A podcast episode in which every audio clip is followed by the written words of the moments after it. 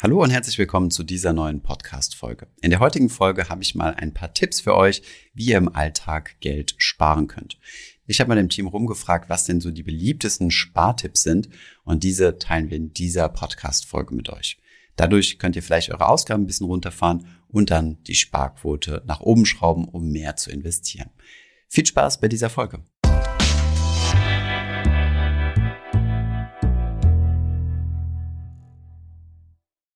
Bevor es weitergeht mit der Folge, noch ein kurzer Werbeeinspieler. Und zwar möchte ich euch den Partner der heutigen Folge vorstellen und das ist Wechselpilot.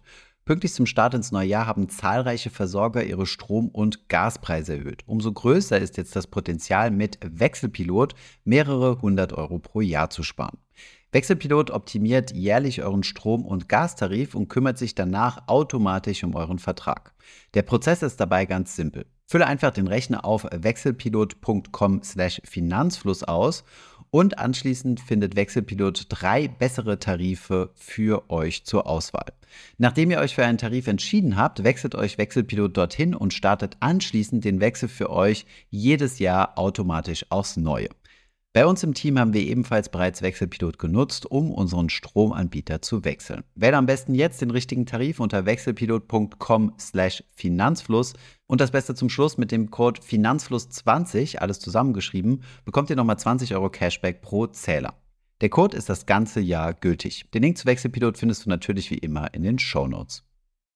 Jetzt legen wir direkt einmal los und fangen direkt mal mit den Basics an. Und zwar verschaffe dir einen Überblick. Wenn du Geld sparen möchtest, ist es ganz wichtig, zunächst einmal zu wissen, wo denn dein Geld überhaupt hinfließt. Dazu ist es wichtig, sich einzelne Budgets für verschiedene Ausgabenkategorien zu setzen, wie zum Beispiel für die Kategorie Transport, Lebensmittel oder Ausgehen. Um dir einen Überblick zu verschaffen, empfehle ich dir zunächst einmal temporär ein Haushaltsbuch zu führen. Das kannst du einfach mit einer Excel-Tabelle machen oder mit verschiedensten Apps, die es im Apple oder Play Store gibt. Alle Tipps und Referenzen, die wir dir geben, haben wir natürlich auch unten in der Beschreibung verlinkt. Jetzt, wo du dir einen Überblick verschafft hast, starten wir direkt mit dem ersten Tipp, wo du tatsächlich Geld sparen kannst. Und den haben wir mal grob zusammengefasst unter Verträge vergleichen. Ein Großteil deiner Fixkosten entsteht sehr wahrscheinlich durch Verträge, die du abgeschlossen hast. Der Nachteil von solchen Verträgen ist, dass man sich daran gewöhnt, die einfach jeden Monat vom Konto abgebucht werden und man einfach vergisst, dass man da einen Vertrag laufen hat und gar nicht erst auf die Idee kommt zu vergleichen. Das solltest du aber tun, vor allem in folgenden Kategorien. Zunächst einmal in der Kategorie Energie. Vergleiche deinen Strom- bzw. Gasanbieter. Gerade in diesem Jahr sinkt die EEG-Umlage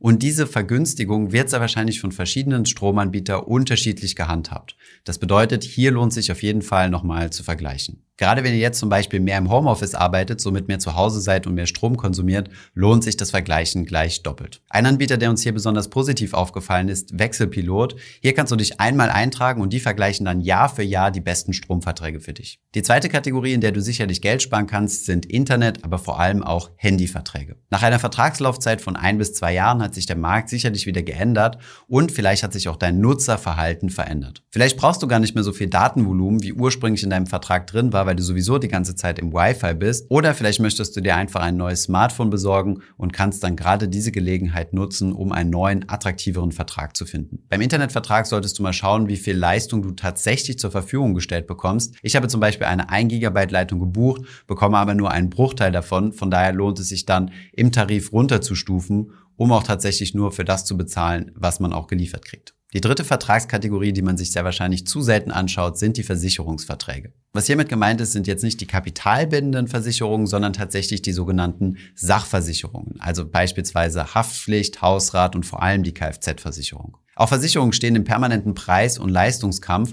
und entweder könnt ihr zum gleichen Preis bessere Versicherungen bekommen mit aktuellen Vertragsbedingungen oder vielleicht könnt ihr sogar dieselben Vertragsbedingungen bei einem anderen Versicherer bekommen, das aber günstiger. Gerade die Kfz-Versicherung ist die umkämpfteste Versicherung. Die meisten Versicherer verdienen hiermit gar kein Geld, sondern für sie ist es eigentlich nur ein Marketinginstrument, um schon mal beim Kunden einen Fuß in der Tür zu haben. Der Wechsel der Kfz-Versicherung ist immer Ende November. Das solltet ihr euch im Kalender ankreuzen und mal vergleichen. Unseren Kfz-Versicherungsvergleich haben wir euch ebenfalls in der Beschreibung verlinkt. Kommen wir zum nächsten Tipp und dieser lautet Verträge direkt nach Abschluss kündigen. Vielleicht kennt ihr das. Ihr habt eine Fitnessstudio-Mitgliedschaft abgeschlossen und nach zwölf Monaten verlängert diese sich nochmal um ein Jahr und dann nochmal um ein Jahr. Und dann wollt ihr das Ganze kündigen, habt aber die Kündigungsfrist verpasst und es verlängert sich nochmal um ein Jahr. Diesem Dilemma könnt ihr vorbeugen, indem ihr Handyverträge, Fitnessstudio-Verträge, aber auch jegliche Art von Abos direkt kündigt, sobald ihr sie abgeschlossen habt. Über die gesamte Vertragslaufzeit von ein oder zwei Jahren habt ihr dann natürlich noch die Dienstleistung, könnt beispielsweise ins Fitnessstudio gehen und euren Handyvertrag nutzen.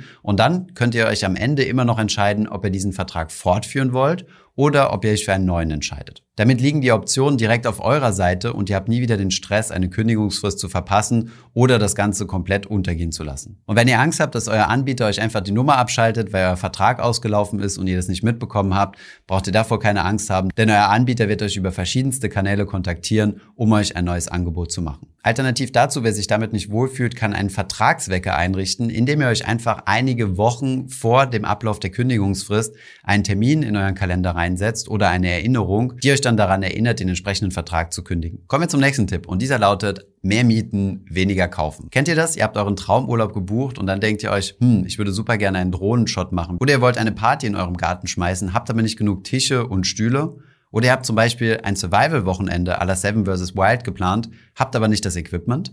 Der erste Reflex, den man häufig hat, ist sich zu sagen, oh, ich muss mir das unbedingt kaufen. Ich brauche die Drohne, ich brauche neue Möbel oder ich muss mir unbedingt das Survival-Equipment kaufen, was ich einmal alle fünf Jahre benutzen werde. Tatsächlich gibt es mittlerweile aber ziemlich coole Services, wo man sich solche Dinge leihen kann. Für elektronische Gegenstände wie zum Beispiel GoPros, Drohnen und Co. gibt es zum Beispiel Grover. Outdoor-Equipment könnt ihr euch beispielsweise bei Globetrotter leihen oder ihr googelt einfach mal, was es für lokale Party- und Verleihservices gibt.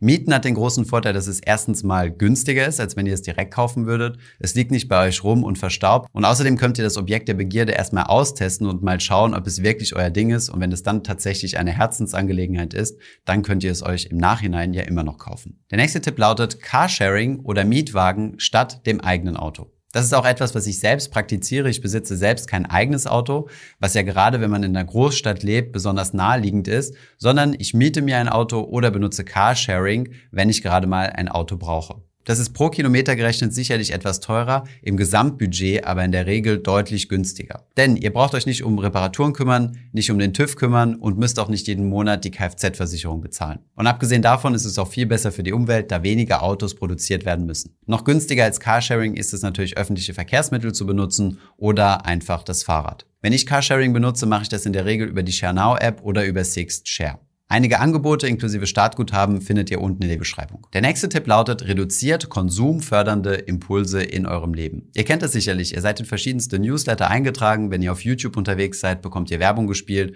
und auf Instagram und Facebook gibt es Placements Beispielsweise für so ein Ding, das habe ich mir mal gekauft, das ist so ein Produktivitätswürfel, wo ich dachte, der wird mein Leben verändern. Mittlerweile ist er für mich einfach nur noch Symbolbild dafür, dass ich nicht auf jede Werbung reinfallen sollte. Es ist übrigens psychologisch nachgewiesen, dass ihr besonders anfällig und schwach für solche Werbungen seid, wenn es am Ende des Tages ist und ihr etwas müde und ausgelaugt seid. Dann seid ihr deutlich schwächer der Versuchung zu widerstehen und wollt euch belohnen, indem ihr einfach das Produkt kauft. Alle Fehlkäufe, die ich in der Vergangenheit gemacht habe, haben in der Regel nach 22 Uhr stattgefunden. Geld sparen könnt ihr vor allem, indem ihr solche konsumfördernden Impulse reduziert, wie beispielsweise aus Newslettern austragen oder keinen Deals-Seiten zu folgen. Wenn ihr euch bewusst dazu entschieden habt, ein gewisses Produkt wie beispielsweise ein neues Handy kaufen zu wollen, dann machen solche Produktvergleichsseiten natürlich Sinn. Wo wir doch gerade beim Kaufen sind, kommen wir doch gleich zum nächsten Tipp und dieser lautet, setze dir Kauffristen.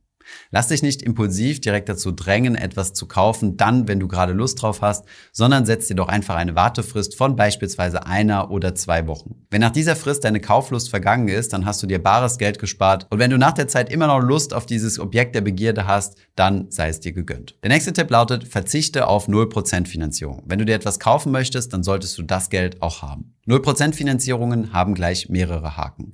Erstens können sie dich dazu verleiten, dass du etwas kaufst, was du dir eigentlich nicht leisten kannst. In der Regel werden die Produkte dann vom Händler gleich sogar etwas teurer angeboten als vergleichbare Produkte ohne 0% Finanzierung. Darüber hinaus werden die Daten an den Kreditanbieter weitergegeben, der diese Daten dann für Werbezwecke nutzen wird und dir weitere Kredite anbieten wird. Und ein weiterer wichtiger Punkt ist, dass eine solche 0% Finanzierung ebenfalls in der Schufa vermerkt wird. Deswegen solltest du nur kaufen, was du dir direkt leisten kannst. Wenn das noch nicht der Fall ist, solltest du darauf hinsparen. Der Rapper Jay-Z ging sogar noch einen Schritt weiter und sagte, if you can't buy it twice, you can't afford it. Das bedeutet, wenn du es dir nicht gleich zweimal leisten kannst, dann kannst du es dir eigentlich überhaupt nicht leisten. Der nächste Tipp lautet, macht eine Steuererklärung. In den nächsten Wochen werden die ersten ihre Lohnsteuerbescheinigung von ihren Arbeitgebern bekommen und dann könnt ihr auch gleich schon loslegen und eure Steuererklärung machen. Im Schnitt bekommt jeder, der eine Steuererklärung abgibt, 1000 Euro vom Finanzamt zurück. Und ihr braucht euch da auch nicht durch irgendwelche komplizierten Formulare vom Finanzamt wühlen, sondern es gibt mittlerweile super hilfreiche Software, die auch nicht viel kostet.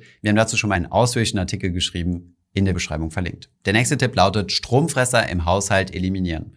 Weißt du, welches Gerät in deinem Haushalt wie viel Strom verbraucht? Wenn nicht, kannst du dir einfach ein Gerät für 10 bis 15 Euro kaufen, was du dann zwischen Steckdose und Stromverbraucher klemmst, der dir dann misst, wie viel Strom hier tatsächlich konsumiert wurde. Sowas ist sicherlich auch sinnvoll, wenn ihr beispielsweise Mining betreibt, denn ich kann mir vorstellen, dass es sehr viele Leute gibt, die negativ meinen. Das bedeutet, dass sie mehr Strom ausgeben, als sie an Mininggebühren verdienen. Zwei weitere Tipps, um Strom zu sparen, ist regelmäßig die Gefriertruhe zu enteisen, denn dann kühlt sie effizienter und braucht weniger Strom und normale Glühbirnen durch LED-Birnen zu ersetzen. Der nächste Tipp lautet Streaming-Abos teilen. Ihr braucht nicht unbedingt selbst ein eigenes Netflix, Spotify oder YouTube Premium-Abo zu haben, sondern könnt das auch mit euren Freunden oder der Familie teilen. Prüft einmal, wie viele Zugänge ihr auf Netflix habt und teilt diese dann mit eurer Familie, Lebenspartner oder Mitbewohnern. Bei Spotify habt ihr beispielsweise die Möglichkeit für drei Euro mehr im Monat, also für 12,99 statt 9,99, zwei Zugänge zu haben. Das Familienabo mit bis zu sechs Zugängen kostet dann nochmal zwei Euro mehr, nämlich 14,99.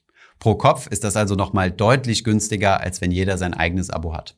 Ein weiterer Tipp lautet, schreib dir einen Einkaufszettel, wenn du einkaufen gehst. Sicherlich kennst du schon den Hinweis, dass man nicht hungrig einkaufen gehen sollte, aber es macht natürlich auch Sinn, dass du dir vorher einen Einkaufszettel schreibst um von vornherein festzulegen, was du kaufen möchtest. Das hat zunächst einmal den Vorteil, dass du nichts vergisst, aber vor allem auch, dass du Impulskäufen nicht nachgibst. Wem der Einkaufszettel auf Stift und Papier zu oldschool ist, dem kann ich nur die App Bring empfehlen. Das ist eine Einkaufszettel-App, die ihr sogar familienintern teilen könnt und dann gemeinsame Einkaufszettel schreiben könnt. Außerdem gibt es Vorlagen, wenn euch gerade mal ein bisschen die Kreativität fehlt. Der nächste Tipp lautet, Essen zu Hause vorkochen, statt essen zu gehen. Hiermit meine ich nicht den geselligen Restaurantabend unter Freunden, den man sich hier und da mal gönnt, sondern die fünf bis zehn Euro, die dich die Kantine an Arbeitstagen kostet. Das erscheint dir zunächst einmal nicht viel Geld, summiert sich dann aber schon auf ein paar hundert Euro pro Monat auf. Wer hin und wieder abends selbst etwas kocht und dann einfach etwas mehr kocht, kann sich die Reste mit auf die Arbeit nehmen und bares Geld sparen. Noch effizienter ist es natürlich, wenn du am Wochenende gesundes Essen für die ganze Woche vorkochst. Da habe ich einige interessante Videos für dich gefunden, wo du siehst, wie man in teilweise 30 Minuten für die ganze Woche vorkochen kann. Das waren auch schon die Spartipps, die du dir für dieses Jahr vielleicht ganz neu vornehmen kannst.